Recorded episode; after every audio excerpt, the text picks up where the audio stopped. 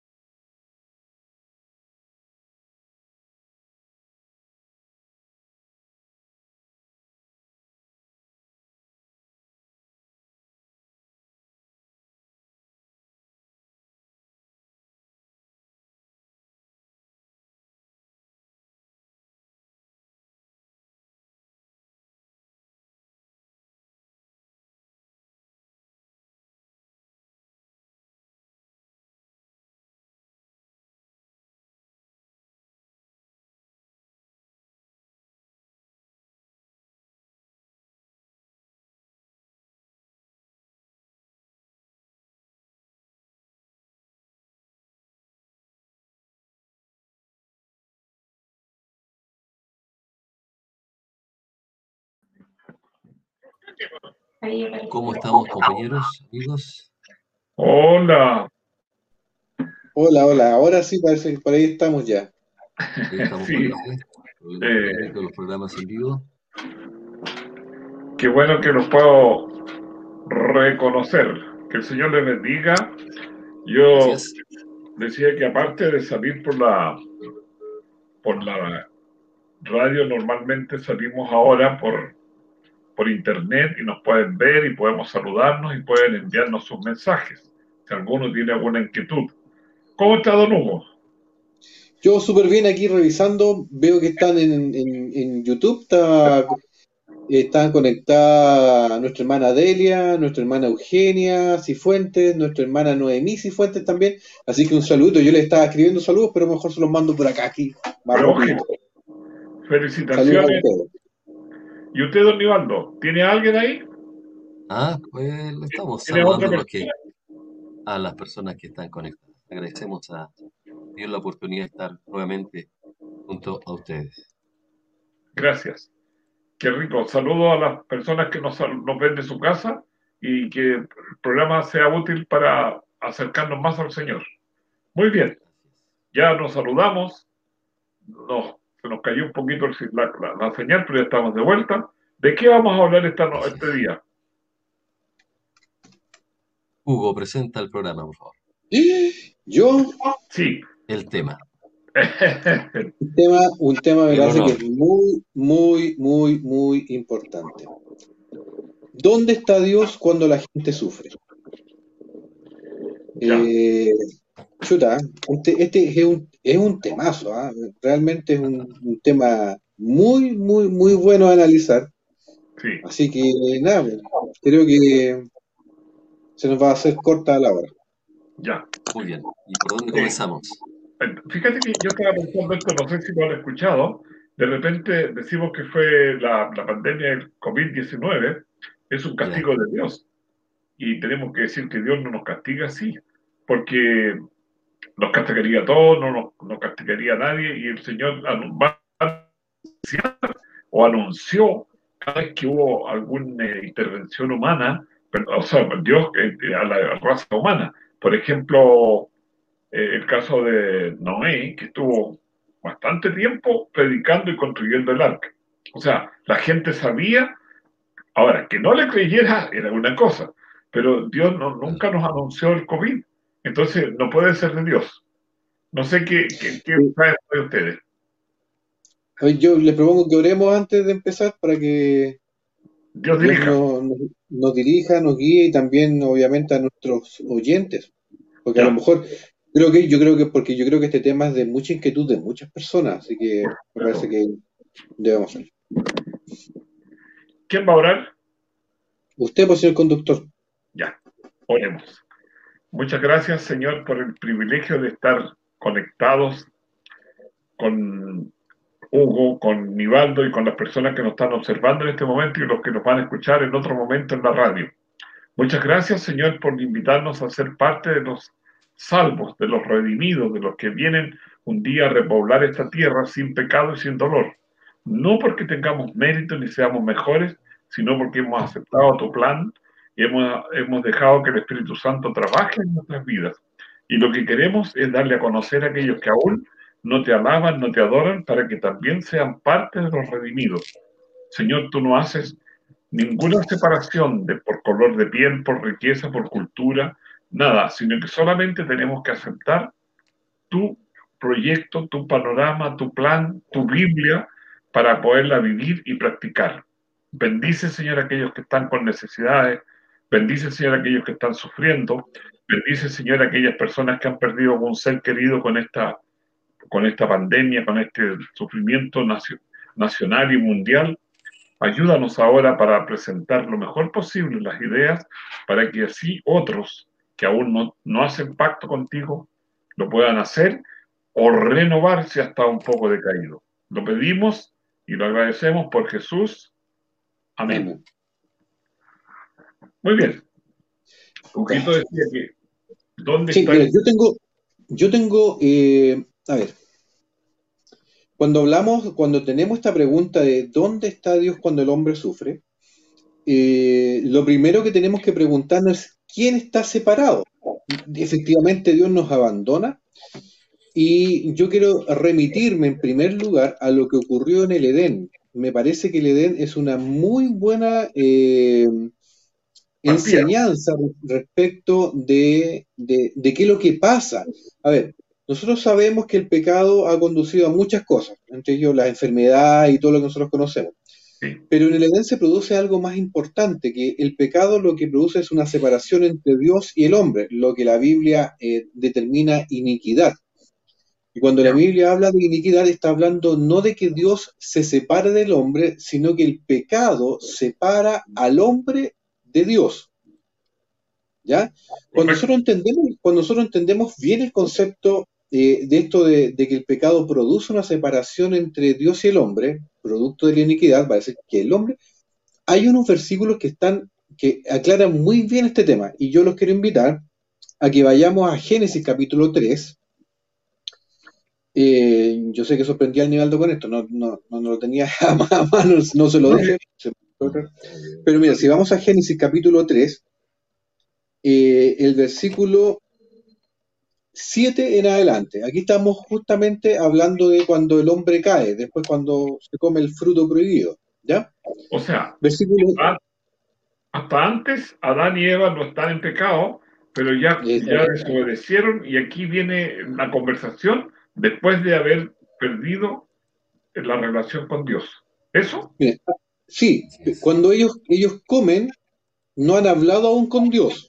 Correcto. Y ocurre lo siguiente, dice el versículo 7. Entonces fueron abiertos los ojos de ambos y conocieron que estaban desnudos. Entonces consiguieron hojas de higuera y se hicieron delantales. Aquí no han conversado con Dios todavía, Dios no les ha dicho nada. Ellos sienten que están desnudos. Ahí la Biblia dice que fueron abiertos sus ojos y se encontraron desnudos. ¿Ya? Después fíjate que el versículo 8 dice, y oyeron la voz de Jehová Dios que paseaba en el huerto al aire del día, y el hombre y su mujer se escondieron. pero se escondieron de la presencia de Jehová Dios entre los árboles del huerto. Fíjate lo que está pasando aquí. Eh, perdón, y el versículo 9 dice, mas Jehová Dios llamó al hombre y le dijo, ¿dónde estás tú? El versículo 10 dice, y él respondió, Oí tu voz en el huerto y tuve miedo porque estaba desnudo y me escondí. Fíjate que aquí nos está mostrando algo. El hombre ya está en pecado porque ya desobedeció. De hecho, él se da cuenta de su situación y se, encuentra que está desnudo. Y, y el hombre es el que arranca. Dios lo llama. Y es el hombre el que se va a esconder. Entonces, aquí nosotros encontramos la primera, en el primer episodio de pecado en el, en el, en el Génesis, encontramos inmediatamente de que es Dios el que sale al encuentro del hombre pese a que ha desobedecido. ¿Y qué pasa con el hombre? El hombre huye, el hombre escapa. Entonces aquí nos damos ya cuenta inmediatamente en el relato del Génesis que no es Dios el que se separa, sino que somos nosotros los que nos escondemos de Dios dado que nos damos cuenta de lo que hemos hecho. Entonces yo creo que la primera pregunta, ¿dónde está Dios cuando sufre? En este caso, pescamos estos versículos y decimos, ellos se dieron cuenta que estaban desnudos y podríamos comparar el sufrimiento a eso, a verse desamparado, verse desnudo, y Dios sale al encuentro de ellos, pero ellos en vez de salir al encuentro de Dios, se escapan. O sea, Dios siempre está ahí pese a la condición en la cual nosotros nos encontremos. Y somos nosotros los que arrancamos de Dios. Es decir, ante la pregunta, eh, ¿dónde está Dios cuando la gente sufre? Ya podemos responder desde el mismo Génesis que está al lado del hombre. Está mucho más cerca de lo que el hombre cree. Eh, incluso el hombre se escapa de Dios. Y eso lo, lo, vamos a conversar un poquito más adelante, ¿verdad? Porque es un rechazo del hombre a la presencia de Dios debido a su propio pecado. Hoy día en una clase con primero básico, ustedes saben, mis queridos amigos, yo soy profesor de religión, hago religión desde primero básico hasta cuarto medio. Y hablamos de Adán y Eva. Y una niña preguntó por qué Adán y Eva estaban desnudos. ¿Acaso no tenían frío? Yo le contesté, no, no tenían frío. Ah, entonces estaban, tenían mucha calor. No le dije, no tenían calor. Ay, ¿cómo se llama eso? Ese clima en que no hay frío ni calor. Yo dije, clima perfecto. Que no hay ningún lugar hoy día en el mundo el clima perfecto que nos permite estar así. Antes de que Adán y Eva pecaran, era el diálogo perfecto entre el hombre y los seres humanos. Pero ya el pecado hizo la separación inmediatamente. Nos puso eh, lejos unos de otros. Y, esa separación es la que nosotros podemos hoy día comprender aquí que no es que Dios quiera estar lejos, sino que el hombre o el pecado es el que armó este abismo entre Dios y nosotros. Mira, agreguemos algo aquí. Resulta que lo que dices tú es cierto, no, no hacía frío, no hacía calor, pero ellos se dieron cuenta que eran diferentes porque eh, quisieron eh, ocultarse y cosieron y tomaron hojas y se cubrieron. No fueron al origen del problema. O sea, Señor, sabes que nosotros comimos fruta y no debíamos y estamos desnudos. Dios después les da hagan un vestido de, piel de, oveja, pero ellos cuando se ven en esta diferencia buscan la solución, que es taparse, cubrirse su cuerpo. Ahora, lo que decía Hugo delante, también ellos se alejan, ellos se, esconden, se ponen tras los árboles, oí tu voz y tuve miedo, o sea, sabían que el Señor estaba en su huerto, en, ese lugar que antes venían y conversaban cara a cara con Él. Ahora, llama la atención esto porque, como digo, nosotros en, a veces cuando alguien, ¿verdad?, comete un error, cuando fuimos chicos, sacamos un dulce, sacamos algo que dijeron que no sacáramos, no íbamos a decirle, mamá, sabes que no aguanté la tentación y me comí el pastel.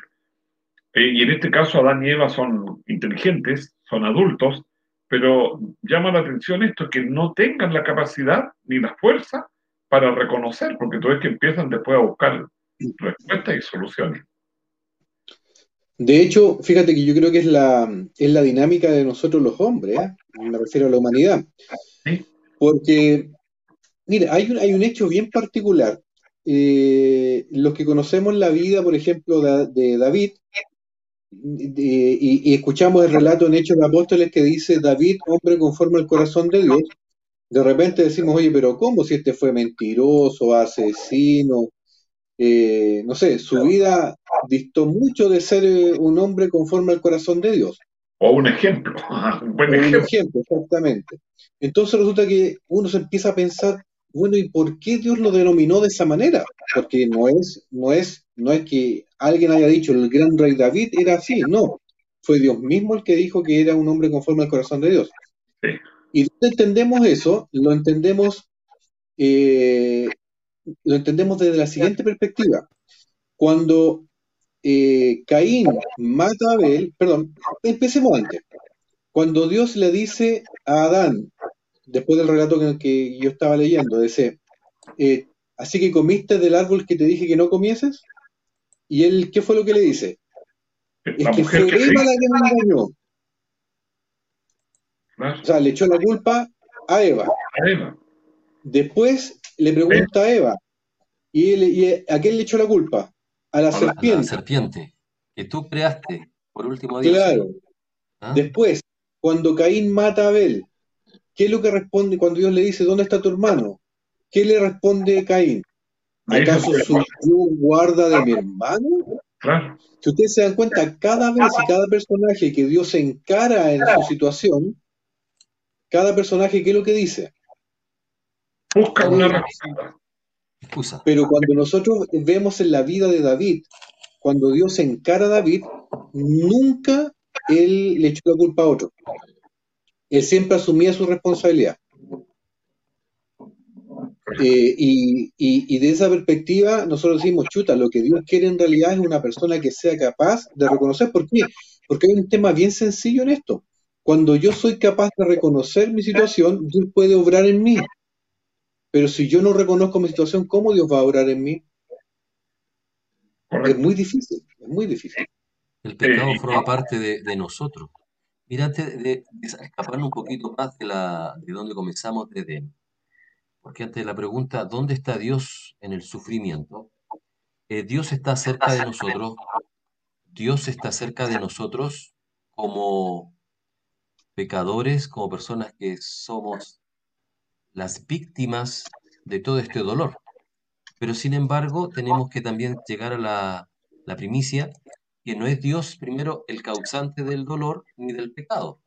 Somos nosotros los que nos causamos nuestros, desde Adán y Eva, nuestros sufrimientos.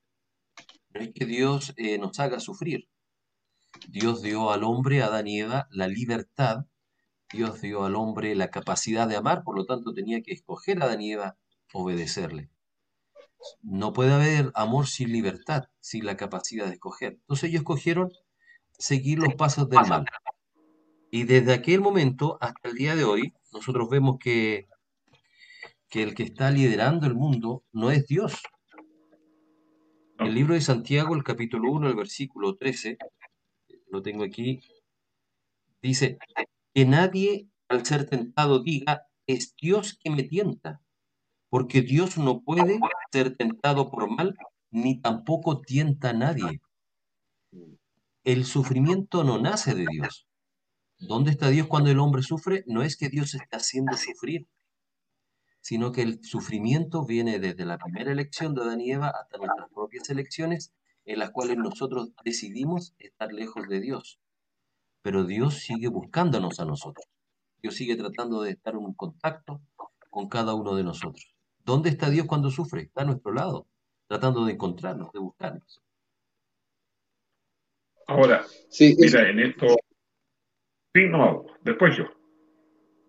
No, no, no, es que eh, claramente lo que estaba Aníbaldo es muy cierto y nosotros, por ejemplo, en el relato de Job, el libro Job, nos enseña claramente que eh, el que finalmente produce las enfermedades, produce los desastres, produce toda la, la maldad que podemos eh, vivir nosotros es Satanás.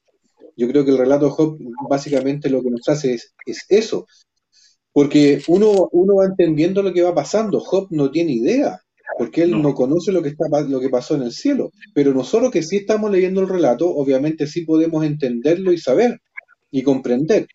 Y obviamente eso está para nuestra enseñanza, para saber que hoy en día eh, no es Dios el que está provocando todas estas cosas, sino que obviamente es el enemigo de Dios, el acusador de los hermanos, como lo llama la Biblia. Correcto.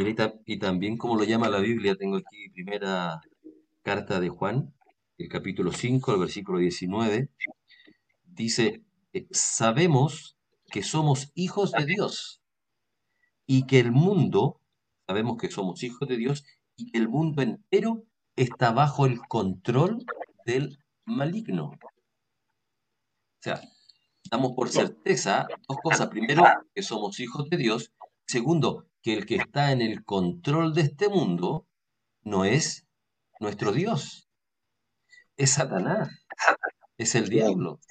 Entonces, en este mundo es lógico que estemos en sufrimiento, estemos en penalidades, es lógico que yo esté sufriendo, que tú estés sufriendo ahí en tu casa, por, por la maldad, por el pecado. Porque en este mundo lleno de maldad, a veces la, hacemos la podríamos con esa certeza con esa seguridad que nos da la Biblia de quién está en el trono en este mundo. A veces nosotros pensamos, Dios está en el trono dominando este mundo. El universo, podríamos mencionar, pero la tierra en sí misma, nosotros le entregamos nuestra voluntad al diablo y él está dominando. Podríamos hacer la pregunta, eh, mejor dicho, ¿por qué en este mundo existe la bondad? En vez de preguntar por qué existe el sufrimiento. Porque este mundo debería estar lleno, lleno del dolor, del sufrimiento, debido a, nuestro, nuestro dominante, el emperador, digamos, de esta tierra. Pero a pesar de eso, Dios ha protegido a sus hijos, ha ido a buscarlo y entrega también bendición que la podemos compartir. Oye, perdón, solamente quería saludar a, Celeste y Cecilia que también están siguiéndonos en YouTube. Así que un saludo para ellas también. Estoy, yo soy el, yo soy el, la voz oficial de YouTube en este instante. Oye, felicitaciones a los, oyentes. Ahora, quería agregar una cosa interesante aquí antes que me olvide y antes que pasemos a otro punto. Fíjate que Dios es tan misericordioso, nos dio la libertad de escoger, escogimos mal y sufrimos más encima por esa decisión tosuda que no queremos entender. Pero yo me remito a una cosa que queremos que agregar aquí saben que Dios no es que no sepa del pecado, no es que sepa, no es que no sabía que Adán estaba desnudo y que estaba escondido, oí tu voz y tuve miedo. Cuando Jesús se encuentra con la mujer pecadora que le llevan para que la, la la orden de apedreamiento, tú ves que le dice, vete, ni yo te condeno, vete y no peques más. ¿Acaso Jesús no sabía quién era ella? ¿Acaso Jesús no sabía que Saqueo había cobrado además los impuestos? ¿Acaso no sabía que Pedro lo iba a negar? Y sigo para atrás y sigo para adelante y Hugo dice, el corazón de David. Pero David mató, David hizo esto, hizo lo otro, y dice Jesús, el corazón de David. ¿Por qué? Porque estaba dispuesto a arrepentirse, estaba dispuesto a reconocer, estaba dispuesto a acercarse pero es con todos, o sea, no es con una generación y no es con a uno como humanamente nos cae bien alguien y, le hacemos vista gorda a los errores que comete. Dios es con todos que espera que reaccionemos frente al pecado. Vete y no peques más, ni yo te condeno. Ven y sígueme. Entonces, ese término, por eso es que tenemos que decir la pregunta, ¿dónde estaba Dios? ¿Dónde está Dios? ¿Dónde quiere estar el Señor con esta tierra que sufre, que, que pasa mil dolores? Pero no es que Dios no esté atento al humano, está muy atento, pero Él tiene que respetar que yo decida, Señor, me equivoqué. Señor, sé propicio a mi pecador. Y, y, yo no sé si aquí agregar esto o más adelante que estoy pensando en que muchas teorías de la iglesia, no nuestra iglesia, pero dicen que Dios creó el mundo y lo dejó así a la, a la, buena, a la buena suya, que, que, que vamos reaccionando.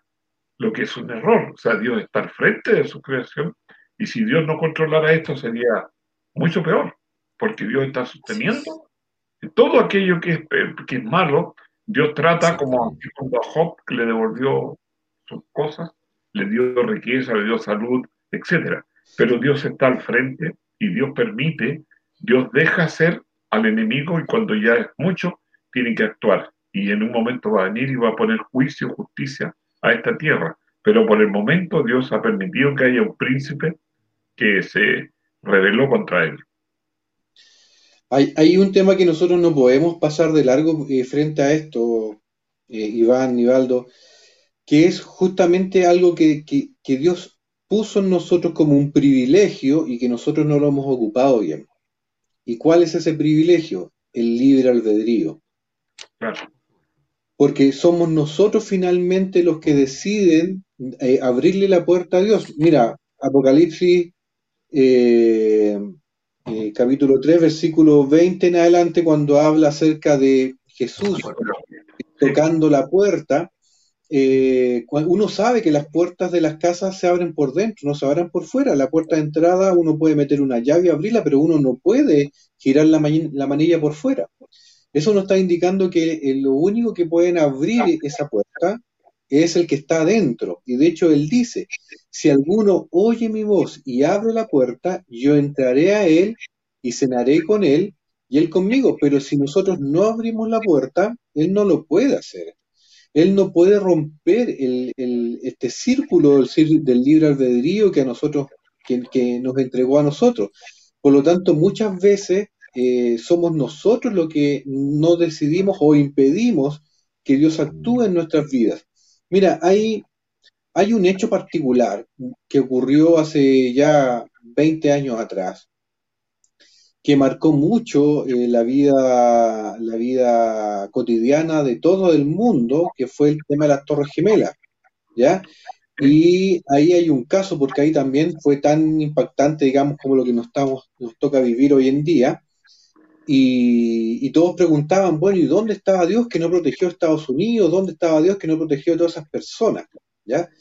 Eh, y hay una declaración de una hija de un, de un, de un predicador eh, de una iglesia, eh, una iglesia protestante, bien importante, Billy Graham, que en una entrevista a ella le hicieron alguna de estas preguntas, o sea, le hicieron directamente esta pregunta. Yo no sé si les puedo leer algo de lo que, de lo que ella le preguntaron y respondió. ¿Puedo? Le Dele. Ya. Dice lo siguiente. Eh, ella, eh, ante la pregunta de dónde Dios, dónde estaba Dios cuando esto ocurrió, eh, Anne Graham, se llama su hija, dice, dio una respuesta llena de sabiduría, dijo, al igual que nosotros, creo que Dios está profundamente triste por este suceso, pero durante años hemos estado diciéndole a Dios que salga de nuestras vidas. Siendo el caballero que es, Dios se ha retirado. Entonces, ¿cómo podemos esperar que Dios nos dé su bendición y su protección cuando le hemos exigido que nos deje solos? A la luz de estos sucesos, creemos que todo comenzó cuando Madeleine Ruiz Ojar se, se quejó de que no quería que se orara en las escuelas y dijimos que estaba bien. Y ella fue asesinada y posteriormente se descubrió su cuerpo.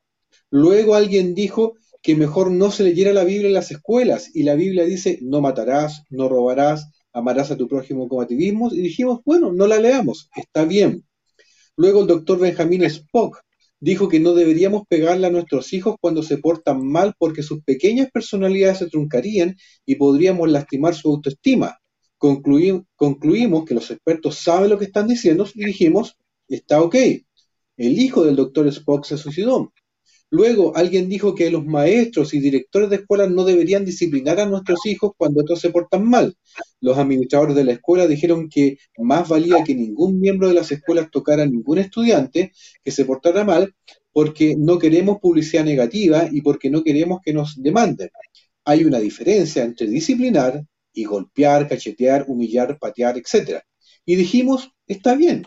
Luego alguien dijo, dejemos a que nuestras hijas aborten si quieren y ni siquiera tienen que decírselo a sus padres. Y dijimos, está bien. Ahora nos preguntamos, ¿por qué nuestros niños ahora nos preguntamos, ¿por qué nuestros hijos están tan alterados, parecen no tener conciencia y no tener capacidad de distinguir entre el bien y el mal? ¿Por qué no les no les preocupa tratar mal a sus compañeros de escuela? ¿Por qué no respetan a sus padres ni a sus autoridades en la escuela? ¿Por qué tenemos tanta juventud violenta, viciosa y muchos de ellos eh, deseando suicidarse? ¿Por qué hay tantas familias deshechas, adulterios, engaños, etcétera? Probablemente, si lo pensamos bien y reflexionando, encontraremos la respuesta. Tiene mucho que ver con lo que sembramos, que es lo que recogemos. Y ella dijo esto y me parece, me parece del todo, o sea, nosotros, bueno, esto se hizo en Estados Unidos, pero yo creo que cada país, de una u otra manera, cada vez le hemos dicho más a Dios, no, no te preocupes, quédate allá afuera. Déjanos solos, no te queremos acá. Y Dios dijo, ya, está bien, si no quieres que vaya a protegerlo, me voy. Entonces sufrimos las consecuencias. Mira. Hablaste, hablaste Hugo, del libre albedrío tú, ¿verdad? Y Dios también tiene esa decisión de, estar o no con nosotros. Y Dios no va a estar con alguien que no quiere su compañía. Em, el mal del mundo, la mayoría, la mayoría, no sé, no quiero decir un porcentaje, pero un gran porcentaje de los problemas, de la maldad, del sufrimiento de este mundo, somos nosotros los culpables. Tenemos una responsabilidad directa, una responsabilidad moral para el sufrimiento. A mí varias veces me han preguntado, me han dicho, ¿dónde está Dios con los 16.000 niños que mueren al día de hambre?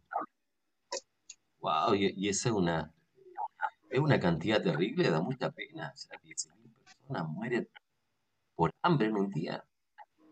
Pero ¿sabes tú que el mundo produce tanta cantidad de comida que podríamos alimentarnos sobremanera a todos los habitantes? Los países desarrollados, Estados Unidos, muestran a veces en televisión como él, para que su economía no, no se desborde, tienen que quemar el trigo. Compran el trigo a sus campesinos y lo tienen que quemar. O sea, la cantidad de comida que produce el mundo es suficiente para que nadie tenga hambre. Pero ¿por qué mueren de hambre? ¿Por culpa de Dios? No, por culpa nuestra. Dios nos entregó un mundo que, que podría ser suficiente para satisfacer todas nuestras necesidades. ¿Dónde está Dios? ¿Es Dios que nos está dando el sufrimiento? No. Al contrario, Dios está protegiendo. Eh, recuerdo hace unos años atrás una persona que se dedicaba a vender zapallo. Un solo producto, zapallo, y juntaba bodegas y bodegas. Tenía cuatro bodegas de no sé cuántas camionadas. Entonces yo decía, mira, levantamos una carpa y está toda mala esa, se pierde. Levantamos la otra carpa del lado y también se pierde. Y a veces decía, mira, de cuatro bodegas, salvamos una, pero como no hay zapallo porque se echaron a perder los guardados, el precio sube y gana más plata con una bodega que vender las cuatro. Entonces, el egoísmo nos hace hacer a veces eso, ¿no? Esconder, quemar, votar. Entonces, yo quería volver un poco a la imagen, antes que la lectura que hizo Hugo, de lo siguiente. Yo estoy a la puerta y llamo. Ustedes saben que yo, el llamar, es, Incluso si ustedes ven el texto más adelante, dice al que venciere yo le daré que se sienta. O sea, hay una recompensa para el que venza. Ahora, ¿por qué tomo esto? Porque si yo quiero entrar a la casa del vecino quiero ir a una casa de mi tío que hace mucho tiempo que no lo he visto, toco la puerta y no me sale nadie, pero yo no la puedo derribar aunque sé que es un familiar, aunque fuera mi casa si no tengo llave.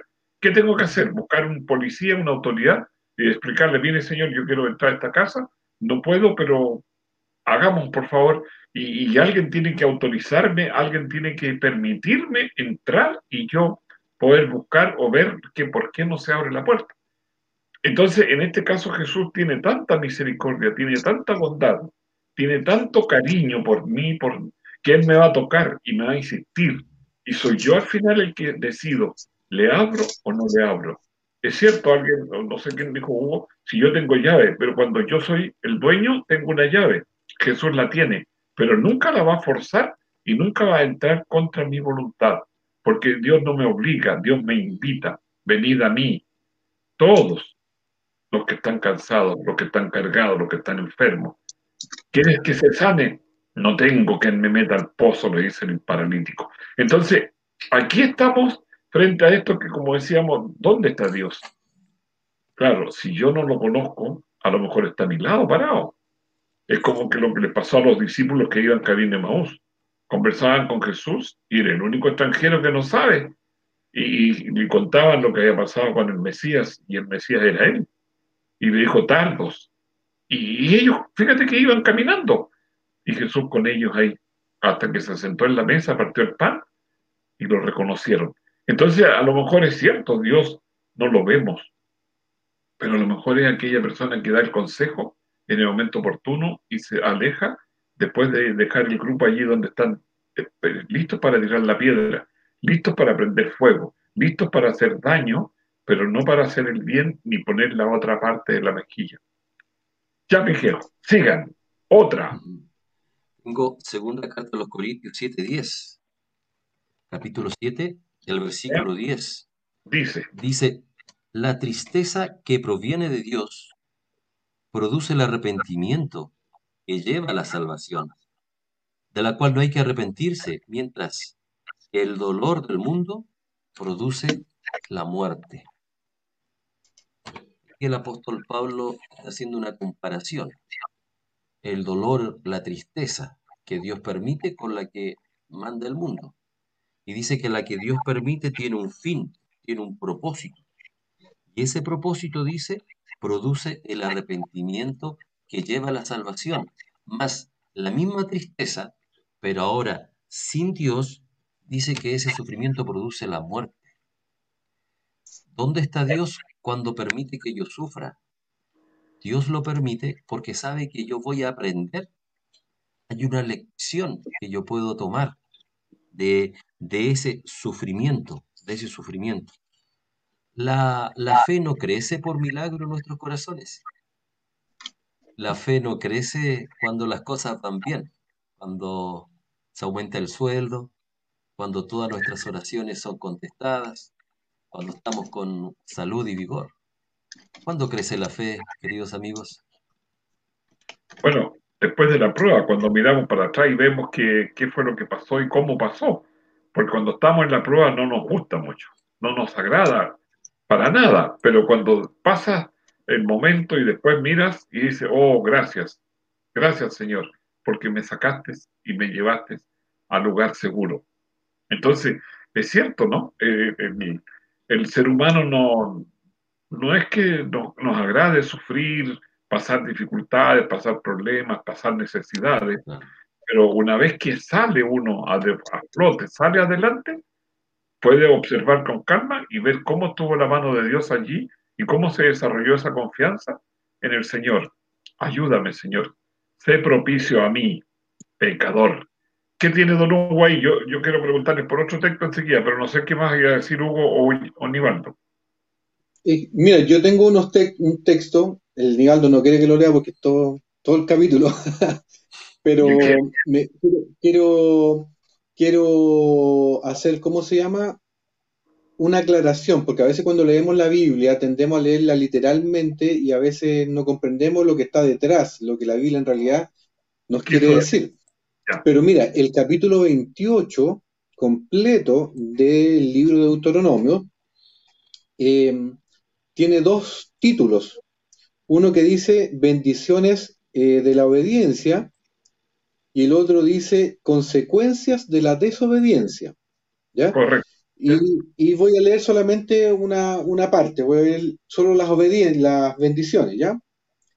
Dice así, acontecerá desde el versículo 1 en adelante, acontecerá que si oyeres atentamente la voz de Jehová tu Dios para guardar y poner por obra todos sus mandamientos que yo te prescribo hoy, también Jehová tu Dios te exaltará sobre todas las naciones de la tierra, y vendrán sobre ti todas estas bendiciones, y te alcanzarán, si oyeres la voz de Jehová tu Dios. Bendito serás en tu ciudad, bendito en tu campo, bendito el fruto de tu vientre, el fruto de tu tierra, el fruto de tus bestias, la cría de tus vacas y los rebaños de tus ovejas.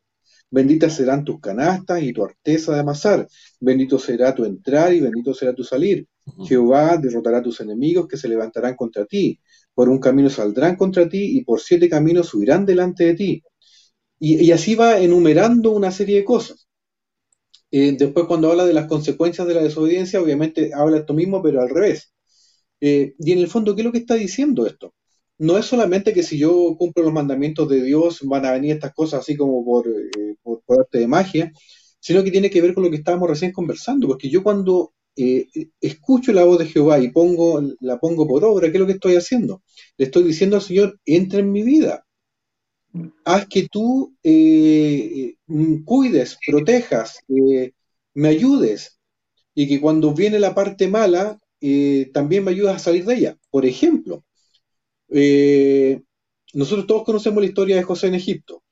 Y, el objetivo de, la historia de José en Egipto, él lo dice al final. Dice, ah, ahora entiendo por qué. Porque cuando vendría la hambruna, Dios ya estaba preparando dónde el pueblo se iba a alimentar. Fíjense. Eh, ¿Y cuánto lo preparó? ¿20 años antes? Sí, pero o sea, o sea, o sea, o sea, es, Dios siempre está preocupado de nosotros ante las cosas buenas y ante las cosas malas. Pero si yo no dejo que el Señor actúe en mi vida, yo no lo dejo entrar en mi vida, como están desde el versículo 15 en adelante las consecuencias de la desobediencia, ¿cómo puedo esperar yo después eh, que el Señor me proteja ante las circunstancias malas?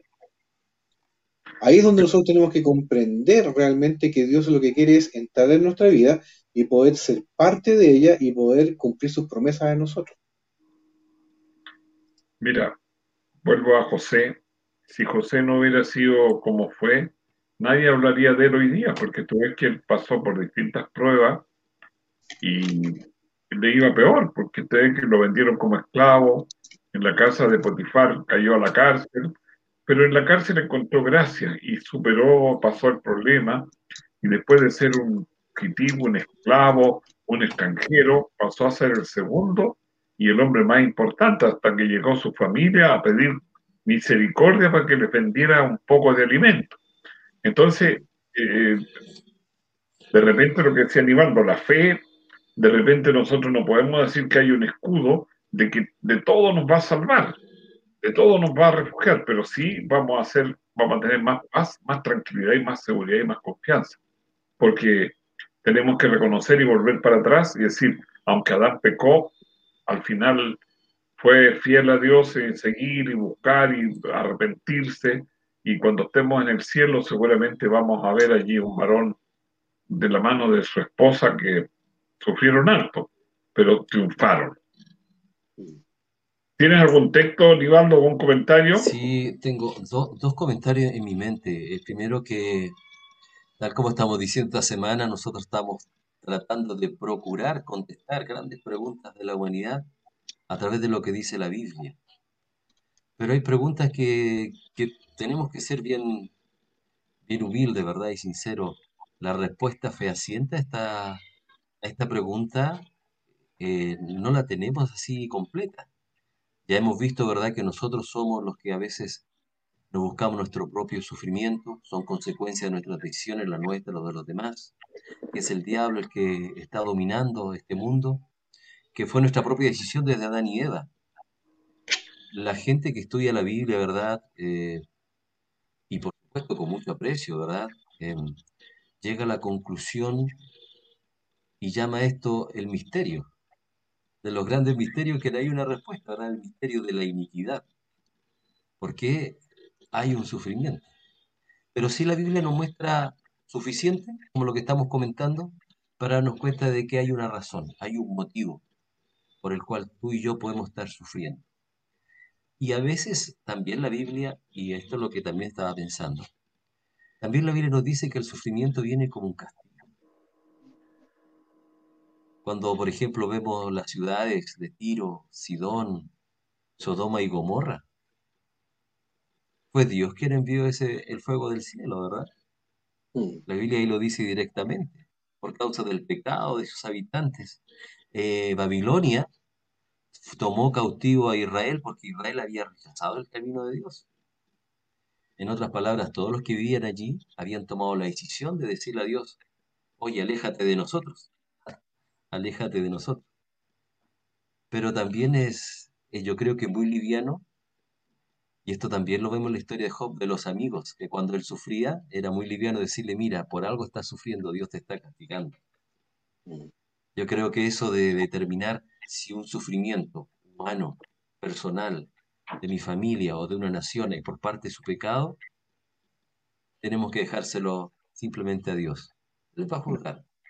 Lo que sí nos dice la palabra del Señor, que a los que aman a Dios, dice verdad Romanos capítulo 8, todas las cosas. Todas las cosas le ayudan a él. Claro, inclusive eh, eh, el dolor, el sufrimiento.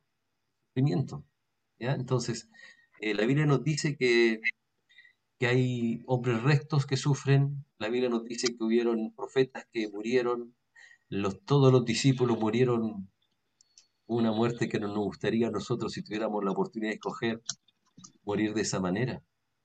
Entonces, en el plan de Dios, claro, no quiere que sus hijos sufran, pero en este mundo en el cual nosotros estamos dominados por nuestros propios sentimientos, por nuestros propios deseos, y Satanás está aquí en el trono, vamos a tener que seguir conviviendo con el sufrimiento. Esta pandemia que nosotros estamos, estamos nosotros viviendo.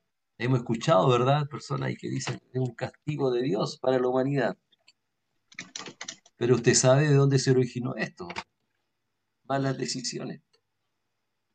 Dios desde el comienzo había dado indicaciones de la Biblia. Si se hubieran seguido no, no hubiéramos tenido este problema. Pero a pesar de este sufrimiento, yo creo que todos nosotros estamos aprendiendo muy buenas cosas, ¿verdad? Así es. ¿Sabes qué? Yo puedo, dar un ejemplo, o sea, no es un ejemplo, es, un... ¿Recuerdo? Es, una gráfica de cómo Dios quiere actuar con nosotros. Eh, la encontré muy buena cuando la vi por primera vez y por eso quizás quiero compartirla. Mira, no, es, no es un ejemplo bíblico, es un ejemplo tomado de una caricatura de Aladino, de las películas Disney pero que cuando la vi me hizo mucho sentido a lo que Dios, eh, a lo que Dios hace y, quiere hacer por nosotros. Yo no la he visto, así que no, no me haga spoiler. Ah, ah, ya, bueno. Después la voy a ver entonces después de, de, este, de este ejemplo. Fíjate que eh, Aladino, en un instante, eh, Jafar lo pesca, lo amarra, lo deja inconsciente, lo, lo pone en un, en, un saco, a los pies le ata una piedra y lo tira a un río para matarlo. ¿Ya? Entonces, el genio, que era su amigo, ya eran amigos, ellos, qué sé yo, eh, me parece que a Aladino todavía le quedaba un, un, deseo. Ah, no, recuerdo bien, pero el asunto es que Aladino va cayendo inconsciente en el agua hacia el fondo del río. Y el, genio está al lado diciéndole, oye, por favor, pídeme tú cosa que me digas y yo te saco de aquí y yo te salvo. Y está así un buen rato dándole el diálogo de que está esperando solo una señal de Aladino para que el, el genio lo pueda salvar y lo pueda rescatar de esa situación. Pero Aladino estaba inconsciente. El asunto es que mientras va bajando, eh, se va, eh, ¿cómo, te, ¿cómo lo explico? Bueno, los que están en, mirándome lo van a entender, pero el agua va haciendo que el cuerpo se vaya moviendo y en eso, el, cuando él va bajando, se produce un cabeceo producto del, del descenso en el agua. Entonces él cabecea y se da cuenta. Y el, y el genio le dice, eso lo voy a tomar como un sí. Ah, y lo saca de esa situación. Entonces, a veces yo lo, encontré tan gráfico de lo que Dios quiere hacer con nosotros, que a veces lo único que está esperando es una pequeña señal de parte de nosotros para que él, para él poder ayudarnos y sacarnos de la condición y de la situación en la cual estamos. Por eso que yo siempre digo, Dios siempre está a nuestro lado, siempre. El problema es que somos nosotros muchas veces lo que no somos capaces de decirle, eh, ya Señor, sí, ayúdame. Estoy contigo. O, eh, sé, que, no es el mejor de los ejemplos, pero, pero, sirve como gráfica, digamos. Hay una cosa interesante que creo que trae a la memoria esto mismo que tú piensas como una, como una ilustración. Eh, dice el Señor por allí que no hay ni un susurro, ni la más mínima intención de, de, la actitud de cada uno de los humanos que Dios no la escuche. O sea, cada oración, cada susurro, cada dolor, Dios lo ve y lo siente. Y para eso me acuerdo de un amigo que tenía algunos problemas, no sé por qué cayó a una cárcel. No recuerdo si había tenido una diferencia en la familia, había tirado unos puñetes por ahí, pero el hecho es que cayó a la cárcel. Cosa que a nadie le agrada. Y él sabía que lo habían llevado porque había, había un acto fuerte. Y dice que vio en un ladrillo del, del lugar donde estaba retenido, escrito con un la punta de algo así, Dios es amor. La quedó mirando, oró y dijo, Señor, si tú me sacas de aquí, yo voy a ir a adorarte. Y el Señor lo sacó. Pero después le daba vergüenza y dice que pasaba por la puerta de la iglesia, volvía, pasaba, volvía, pasaba, hasta que dijo, ya está bueno, ya tengo que entrar si vengo a, vengo a la iglesia. Pero ahí le daba como un poco vergüenza. Con esto pasó mucho tiempo antes que, cuando él me contó, ya era miembro regular, tranquilo en la iglesia, pero ¿cuánto tuvo que luchar para vencer su propio orgullo, egoísmo? Y está, yo creo que todavía debe estar, porque hace mucho tiempo que lo dejé de por trabajo. Él se fue de Santiago.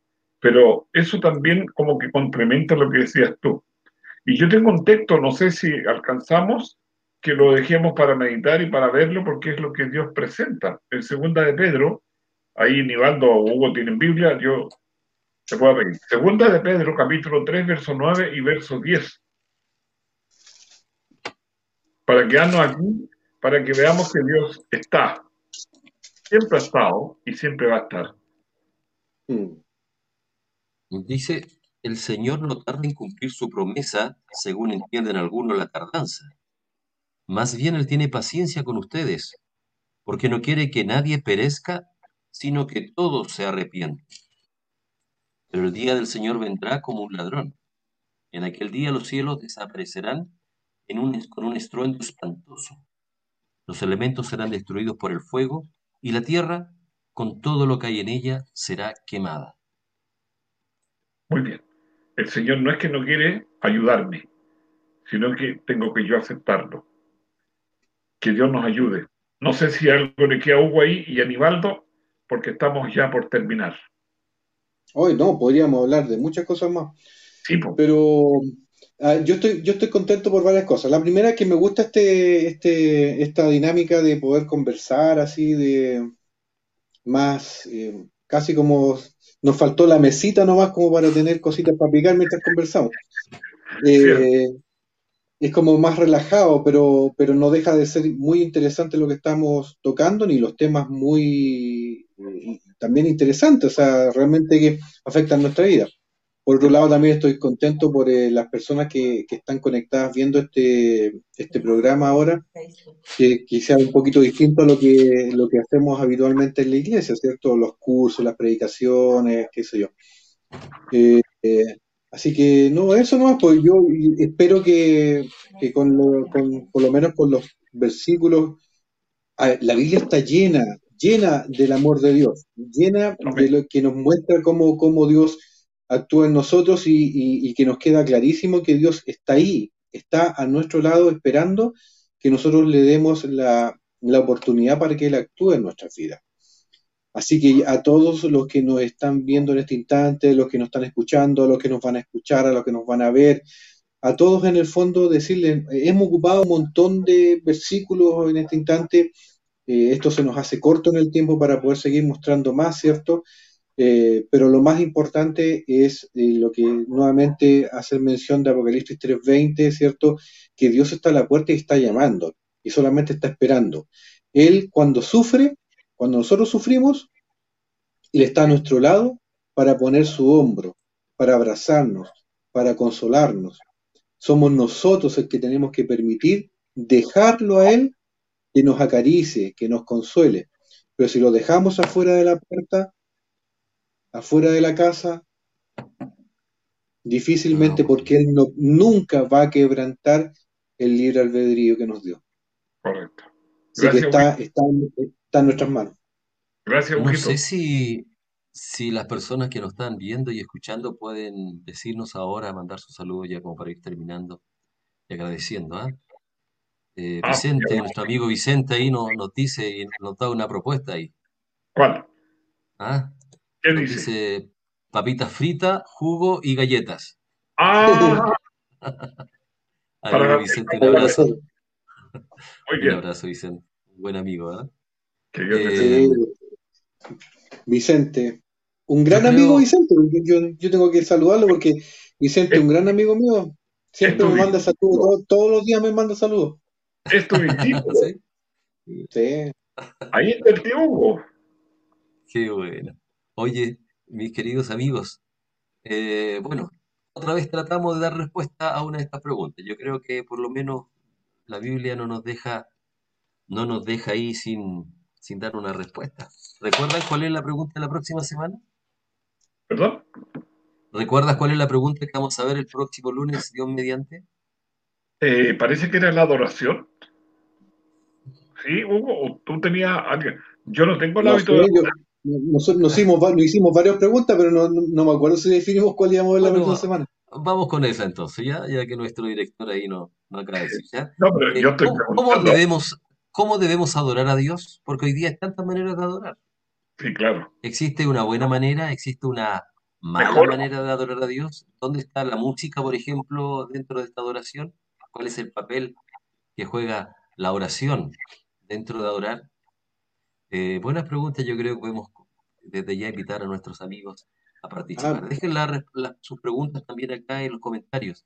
Tanto Oye, en sí, en una, en de esas a lo mejor, a, a lo mejor los que nos están viendo, oyendo, nos pueden también ayudar con eso, porque a lo mejor, ¿qué pregunta a ustedes les gustaría que nosotros tratásemos de responder? Oye, espérate, antes que se me, antes que se me pase, eh, Ya. espérate, es que Pamela Reyes nos dice, muy buenos los temas, bendiciones. Ahí están. Nuestra ahí hermana Delia. Cárdenas nos dice, yo feliz de verlos porque es como, es como nunca hubiera apartado de la iglesia. Bien.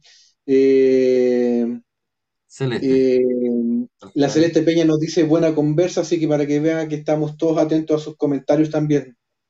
Gracias, Celeste. Gracias. Gracias, Delia. ¿Y qué más estaba? Que me, me fue la Delia. otra. No, pues si a Delia ya te la di. Eh, Sí, la hermana. Reyes. Nos están Ya diciendo que es un tema para, para el próximo programa. Mis Ya, pues. estimados, no nos queda más entonces que comenzar a despedirnos.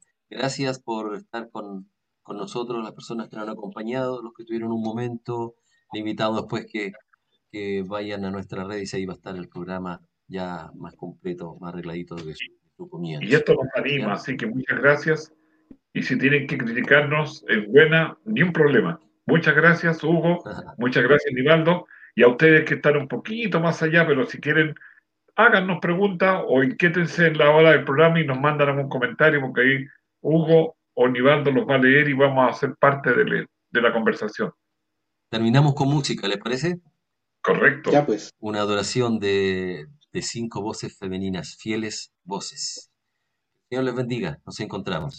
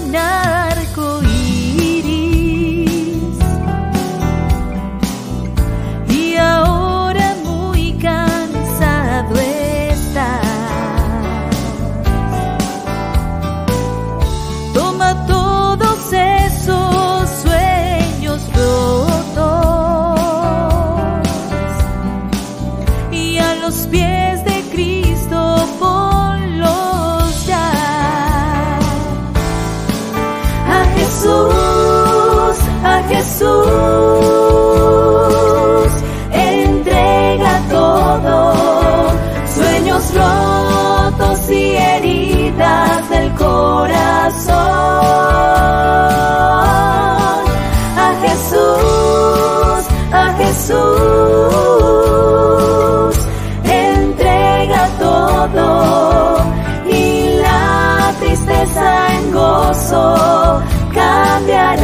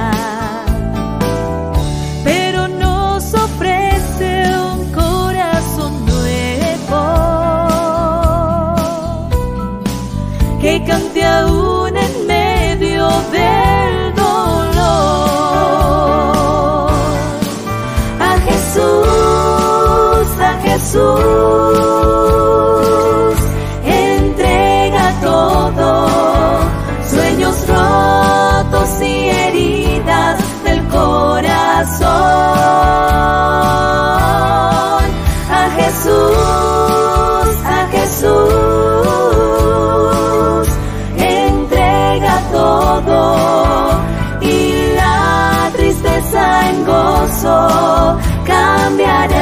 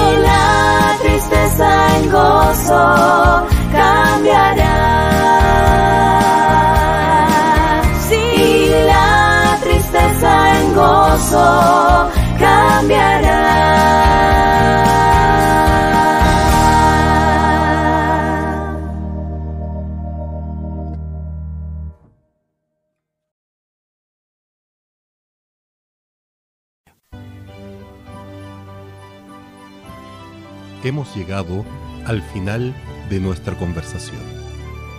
De la mano con Jesús estará con ustedes en una próxima oportunidad. Muchas gracias por su preferencia y que el Señor les bendiga.